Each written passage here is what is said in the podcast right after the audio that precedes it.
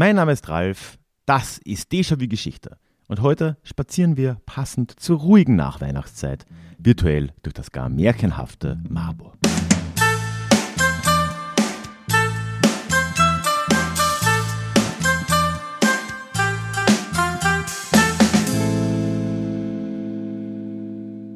Hallo und schön, dass du heute mit dabei bist.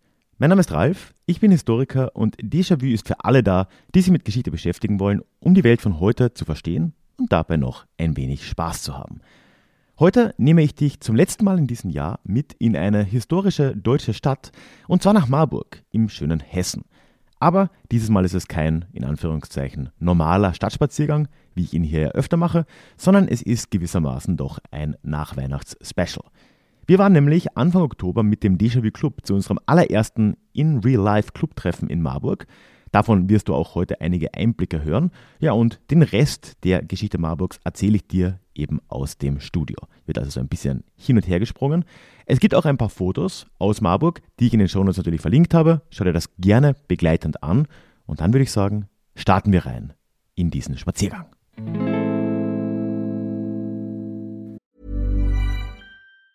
Hey, it's Ryan Reynolds, and I'm here with Keith, co star of my upcoming film, If, only in theaters, May 17th. Do you want to tell people the big news? All right, I'll do it. Sign up now and you'll get unlimited for $15 a month in six months of Paramount Plus Essential Plan on us. Mintmobile.com slash switch. Upfront payment of $45 equivalent to $15 per month. Unlimited over 40 gigabytes per month. Face lower speeds. Videos at 480p. Active Mint customers by 531.24 get six months of Paramount Plus Essential Plan. Auto renews after six months. Offer ends May 31st, 2024. Separate Paramount Plus registration required. Terms and conditions apply if rated PG. Am ersten Oktoberwochenende trafen wir uns zum ersten Mal in real life sozusagen zum Clubtreffen in Marburg. Und trotz einiger kurzfristiger krankheitsbedingter Absagen, wie das im Jahr 2022 ebenso ist, wenn man was organisiert, waren wir dann letztendlich zu acht aus dem Déjà-vu Club dort und haben ein wirklich wunderbares Wochenende miteinander verbracht.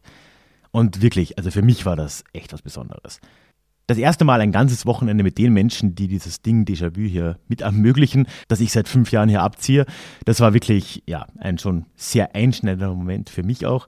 Und ja, wir haben da gut gegessen, gut getrunken, nicht nur gut, sondern vor allem Altbierbowle und haben uns gut unterhalten.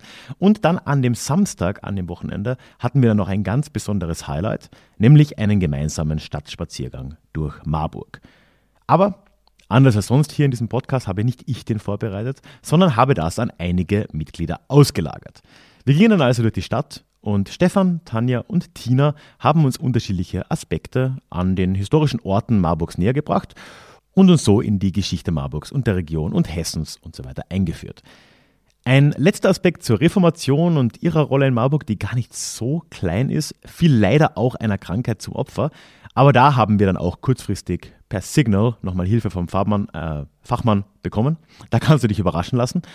Tja, und wenn ich die Leute schon so für mich arbeiten lasse, dann möchte ich das jetzt auch dir nicht unbedingt vorenthalten und in der heutigen Spezialfolge auch dich mit nach Marburg nehmen und dir auf Basis der Notizen der Mitglieder, die sie mir netterweise geschickt haben, diese Geschichte nacherzählen und zwischendrin auch ein paar Eindrücke von vor Ort, ein paar Mitschnipsel, die ich da gemacht habe, auch teilen. Hast du Lust? Na, dann nach Marburg.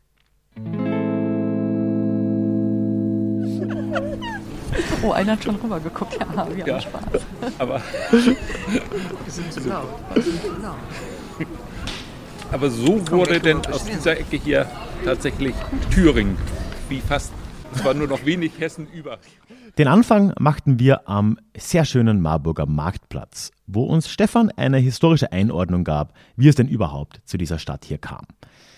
Marburg feierte gerade in diesem Jahr, absolut zufällig muss man dazu sagen, sein 800-jähriges Bestehen, denn Marburg legt seine Stadtgründung traditionell auf das Jahr 1222. Aber Stefan wollte uns dann doch ein bisschen früher schon abholen, auch wenn er durchaus betonte, dass er uns den Teil mit Urknall und Entstehung des Sonnensystems lieber ersparen wird. Aber die Eiszeit hat uns der liebe Stefan nicht erspart. Und da war es nämlich so, dass Hessen bzw. das Amöberbecken, das hier um Marburg liegt, genau am Rand der Gletscherzone lag, aber eben schon eisfrei war. Ja, und dementsprechend gab es hier auch schon sehr lange Spuren von Homo sapiens in der Region und das hat sich in der Folgezeit auch nicht mehr geändert und es gibt fast durchgehend Hinweise darauf, dass hier gesiedelt wurde oder dass zumindest Menschen regelmäßig durchgezogen sind. Gerade nach der neolithischen Revolution dann, also der Sesshaftwerdung des Menschen, führte dann der fruchtbare Boden hier vor Ort auch dazu, dass es immer mehr kleinere und größere Ansiedlungen in der Gegend auch gab. Und wenn wir dann ins Mittelalter springen, wo wir traditionell immer die Ursprünge unserer meisten Städte zu suchen haben, dann gab es wahrscheinlich schon im 8. Jahrhundert eine erste Wehranlage hier an der Stelle von Marburg. Und das bietet sich auch ziemlich an. Also, wenn du schon mal in Marburg warst oder äh, Fotos kennst oder du auch die Fotos anschaust, die ich online geteilt habe, dann siehst du, dass da wirklich ein mörderischer, ein überraschend mörderischer Hügel mitten in dieser Stadt steht. Und wenn man da so über die Altstadtstraßen geht, eigentlich egal in welche Richtung man sich dreht oder wendet, es geht gefühlt immer steil bergauf. Also kurz in anderen Worten, perfekt für eine Burg. Aber naja, wirklich belegbar ist diese frühe Burg im 8. Jahrhundert dann trotzdem nicht. Erstmals urkundlich erwähnt, sodass es uns irgendwo bekannt wäre zumindest oder erhalten ist, ist Marburg dann erst im 12. Jahrhundert. Und der Name der jetzt auch erstmals da natürlich dann genannt wird, eben Marburg, der kommt von Markburg und zeigt uns auch, dass wir hier schon noch in einer Grenzregion damals waren, eben in einer Mark. Ne? Wir waren hier in diesem Grenzgebiet zwischen dem deutschen Europa, dem deutschsprachigen Europa bzw. dem Heiligen Römischen Reich dann und seinen östlichen Nachbarn bzw. dem slawisch besiedelten Europa. Aber dazu kannst du dir dann im Januar ja noch eine ganz epische Folge oder auch zwei von mir erwarten. Denn jetzt gehe ich auch wirklich diese versprochene Folge, schon so lange versprochene Folge zur deutschen Ostsiedlung an. Das kommt im Januar. Im Hochmittelalter gehörte Marburg dann erstmal noch zu Thüringen als Markt dann eben auch. Und dann im 13. Jahrhundert in dieser Zeit bei Thüringen nehmen auch hier die Aktivitäten dann merklich zu. Also die Stadt wird jetzt wirklich im 13. Jahrhundert regelmäßig in Dokumenten genannt und wegen einer solcher Nennung in einer Chronik wird eben dann auch die offizielle Gründung auf 1222 datiert. Aber bei Thüringen würde die Stadt danach nicht mehr allzu lange bleiben, denn es würde dann bald der hessisch-thüringische Erbfolgekrieg folgen und damit auch die Geburt Hessens als Land. Da werden wir heute noch ein wenig drüber reden, beziehungsweise haben wir in Marburg auch drüber geredet.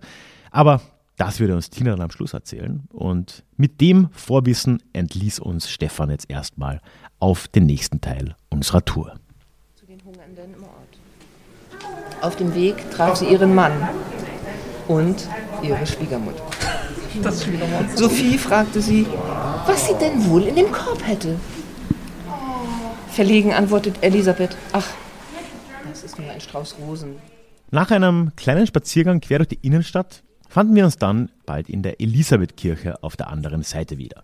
Und dort erzählt uns Tanja jetzt von der wahrscheinlich bekanntesten Person Marburgs, nämlich Elisabeth von Thüringen. Sie hat ebenfalls im frühen 13. Jahrhundert hier gelebt und gilt heute als die Stadtheilige Marburgs. Und tja, wie es sich so fürs Hochmittelalter gehört, ne, ist sie das vor allem wegen ihrer Frömmigkeit und ihrer Großzügigkeit. So soll sie regelmäßig Essen und Kleidung aus der Burg in die Stadt gebracht haben und unter den Armen verteilt haben, was ihrem Mann Ludwig von Thüringen und seiner Mutter nicht sonderlich recht gewesen sein soll. Darauf geht auch eine der bekanntesten Geschichten zurück, die mit Elisabeth immer verbunden werden, nämlich das sogenannte Rosenwunder. Da ist sie mit einem Korb voll Brot in die Stadt gegangen und wurde unterwegs im Schloss noch von ihrem Mann und ihrer Schwiegermutter aufgehalten. Als sie dann aber den Korb vorgezeigt hat, war da eben kein Brot drin, sondern nur Rosen. Und das ist eben ein Wunder. Naja, auch ein bisschen eine Trope. Ähnliche Geschichten gibt es auch anderswo in der christlichen Welt. Aber da sehen wir schon, welche Legenden es da gegeben hat. Aber auch abseits der Legenden ist die Elisabeth schon greifbar. Wir wissen, dass sie im Jahr 1207 in Scharosz-Potok bei Bratislava bzw. Pozsony, damals Ungarn, geboren wurde, und zwar als Tochter des ungarischen Königs Onraj II.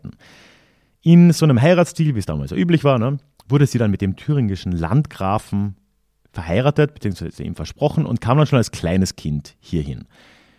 Allzu lange war es dann trotzdem nicht, so knapp 20 Jahre, denn mit Mitte 20 starb Elisabeth auch schon wieder. Dazwischen ist sie dann hier immer wieder mal zwischen die Fronten der lokalen Strukturen geraten, hat aber in Marburg doch auch abseits der Mythen so einiges hinterlassen. Wir wissen, dass Elisabeth hier ein Spital gegründet hat, was jetzt zu ihrem Ruf dann ja schon irgendwo passen würde. Und vor allem, wenn das auch nicht direkt mit ihr zu tun hat, wurde dann gleich nach ihrem Tod mit dem Bau der Elisabethkirche begonnen, in der wir ja auch gerade stehen, als uns Tanja das ja alles erzählt. Und der, diese Kirche hat ausgerechnet der Deutsche Orden gebaut und betrieben, was dann schon auch zeigt, so Deutscher Orden, hm, eher auch in der Mission bzw. in der Expansion im Osten tätig. Da sieht man auch, hier waren wir doch ein bisschen noch im Grenzraum. Ihr konnte das wahrscheinlich nicht sonderlich recht sein, auch wenn sie schon tot war. Ne? Elisabeth stand schon der Armutsbewegung und der aufkommenden Franziskaner nahe. Aber es half auch alles nichts. Ne? Gleich nach ihrem Tod sind Elisabeth schon die ersten Wunder nachgesagt worden, so Heilungen am Grab und so weiter und so fort. Und sie wird dann auch innerhalb nur weniger Jahre nach ihrem Tod heilig gesprochen. Und so konnte die neue Kirche hier vom Deutschen Orden von Anfang an auch als Pilgerstätte geplant werden, was jetzt fiskalisch nicht ganz so uninteressant war. Tanja hat uns hier noch einiges mehr über die Person Elisabeths erzählt, aber ich könnte das erstens gar nicht so schön zusammenfassen und es würde den Rahmen hier vielleicht auch ein wenig sprengen. Wir sind dann aus der Kirche rausgegangen und es gab dann, um das alles hier noch zu toppen, auch noch selbstgebackene Muffins in Form von Rosen. Also unser persönliches Rosenwunder von Tanja. Es war wirklich lecker wie stärkend und gerade bei diesem leicht regnerischen Wetter, das an dem Tag hier herrschte, genau das Richtige. Und wir sind dann trotzdem erstmal zurück in die Stadt und eingekehrt auf einen Kaffee.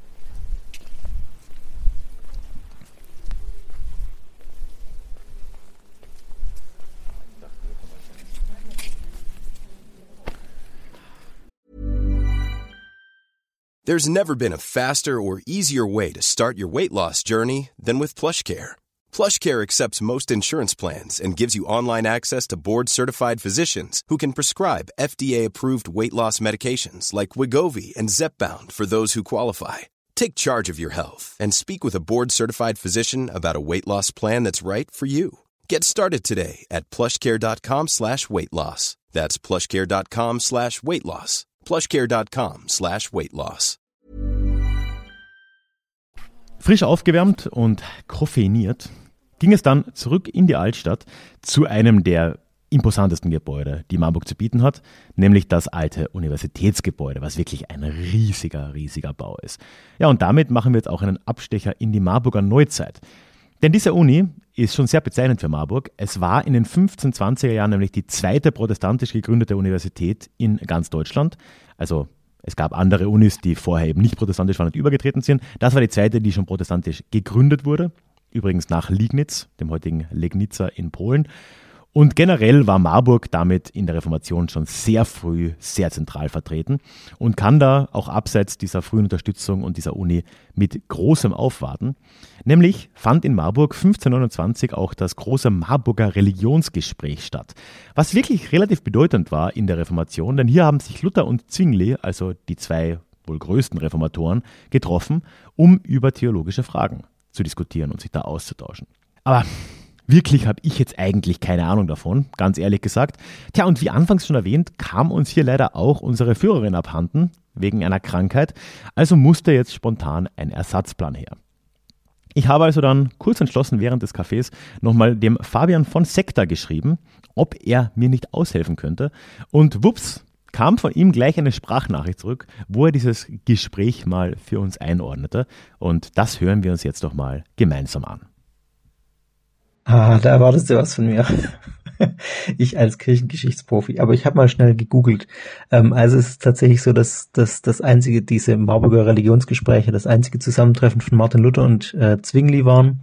Und es ging vor allem um die, den Streit des Abendmahls, also verschiedenes Verständnis vom Abendmahl.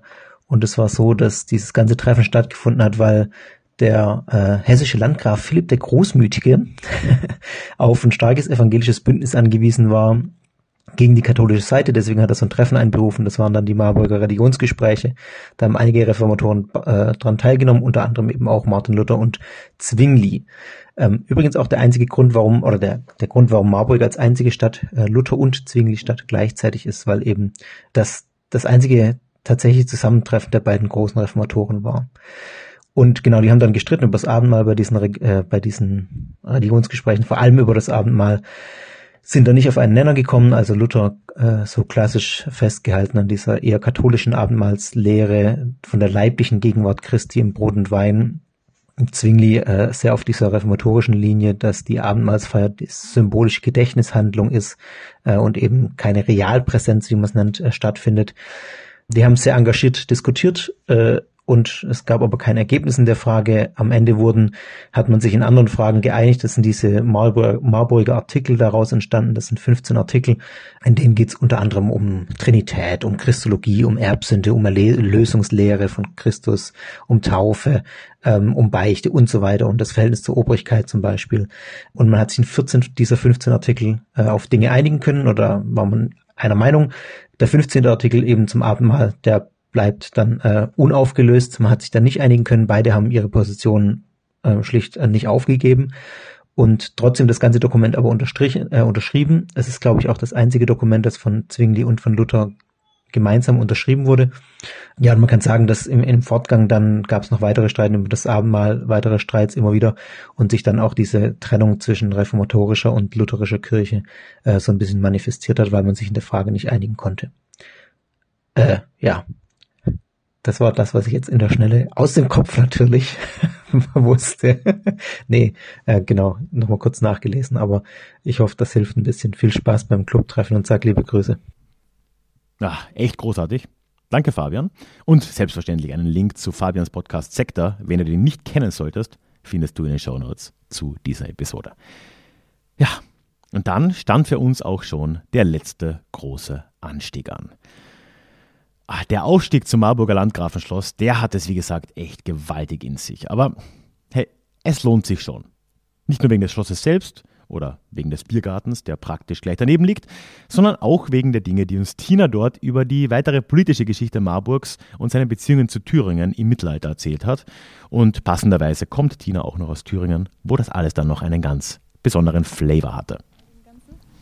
Der ganze Spaß ging darauf zurück, dass der Heinrich Raspet festgestellt hatte, scheiße, ich habe keine männlichen Nachkommen. Das heißt, Im Kern geht es hier jetzt um den schon erwähnten thüringisch-hessischen Erbfolgekrieg im 13. Jahrhundert.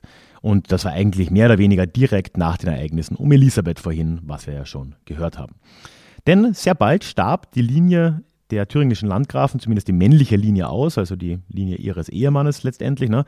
Und in Folge haben sich dann bis zu vier Parteien darum gestritten, wer denn hier jetzt generell in Thüringen, aber auch in dem, was später Hessen werden würde, die Macht übernehmen sollte. Da waren einige Geschlechter am Start. Einerseits die Wettiner aus Meißen, dann die weibliche Linie des alten Geschlechts, aber zum Beispiel auch mal das Erzstift Mainz, weil warum denn nicht? Am Ende dieses Krieges, der relativ kurz war, steht dann ein folgenschweres Ereignis.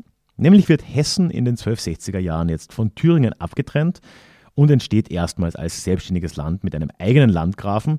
Und sehr bald schon, weil es auch blöde Erbregeln hatte, war es nicht nur ein Land, sondern mehrere Länder. Ne? Hessen war dann bis zu vier geteilt. Und dieses Hessen blieb dann auch tatsächlich unter der weiblichen Linie der alten Landgrafen, aber natürlich in Person der jeweils nächsten männlichen Nachkommen. Wir wollen mal nicht zu weit gehen.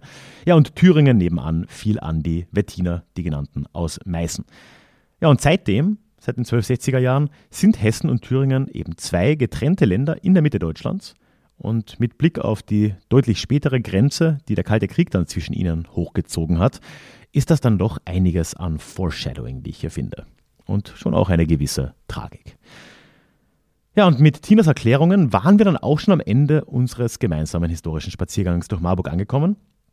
Es hat den ganzen Tag gedauert, wir haben uns aber auch gemütlich Zeit gelassen. Und so war es dann schon Zeit fürs Abendessen und noch die ein oder andere Altbierbowle.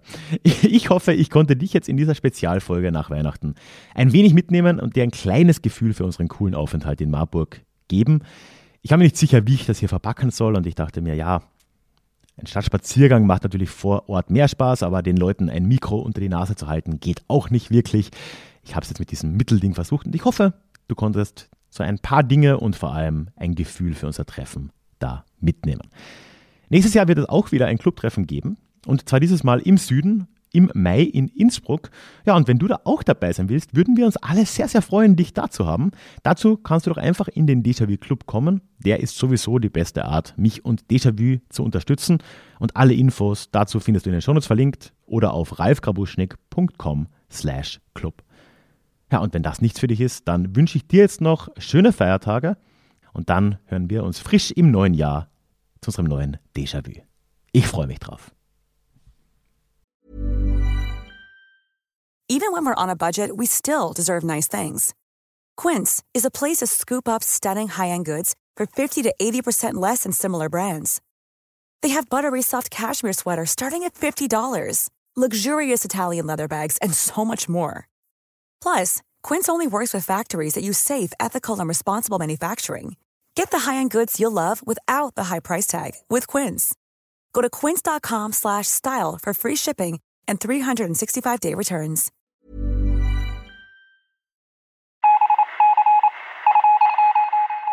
Möchtest du dich noch mehr mit Geschichte beschäftigen? Dann werde doch Teil der Community und hol dir deine persönliche Dosis Geschichte regelmäßig ins Postfach mit dem Déjà-vu Geschichte Newsletter. Dort erwarten dich abwechslungsreiche Geschichte-Häppchen, zweimal im Monat direkt in dein E-Mail-Postfach, Austausch mit mir, ich kann dich erreichen, du kannst mir direkt antworten und ich melde mich auch garantiert wieder zurück. Und als Dankeschön das exklusive Hörbuch Psoffene Geschichte, wie Alkohol die Geschichte prägte. Direkt zum Download nach deiner Anmeldung.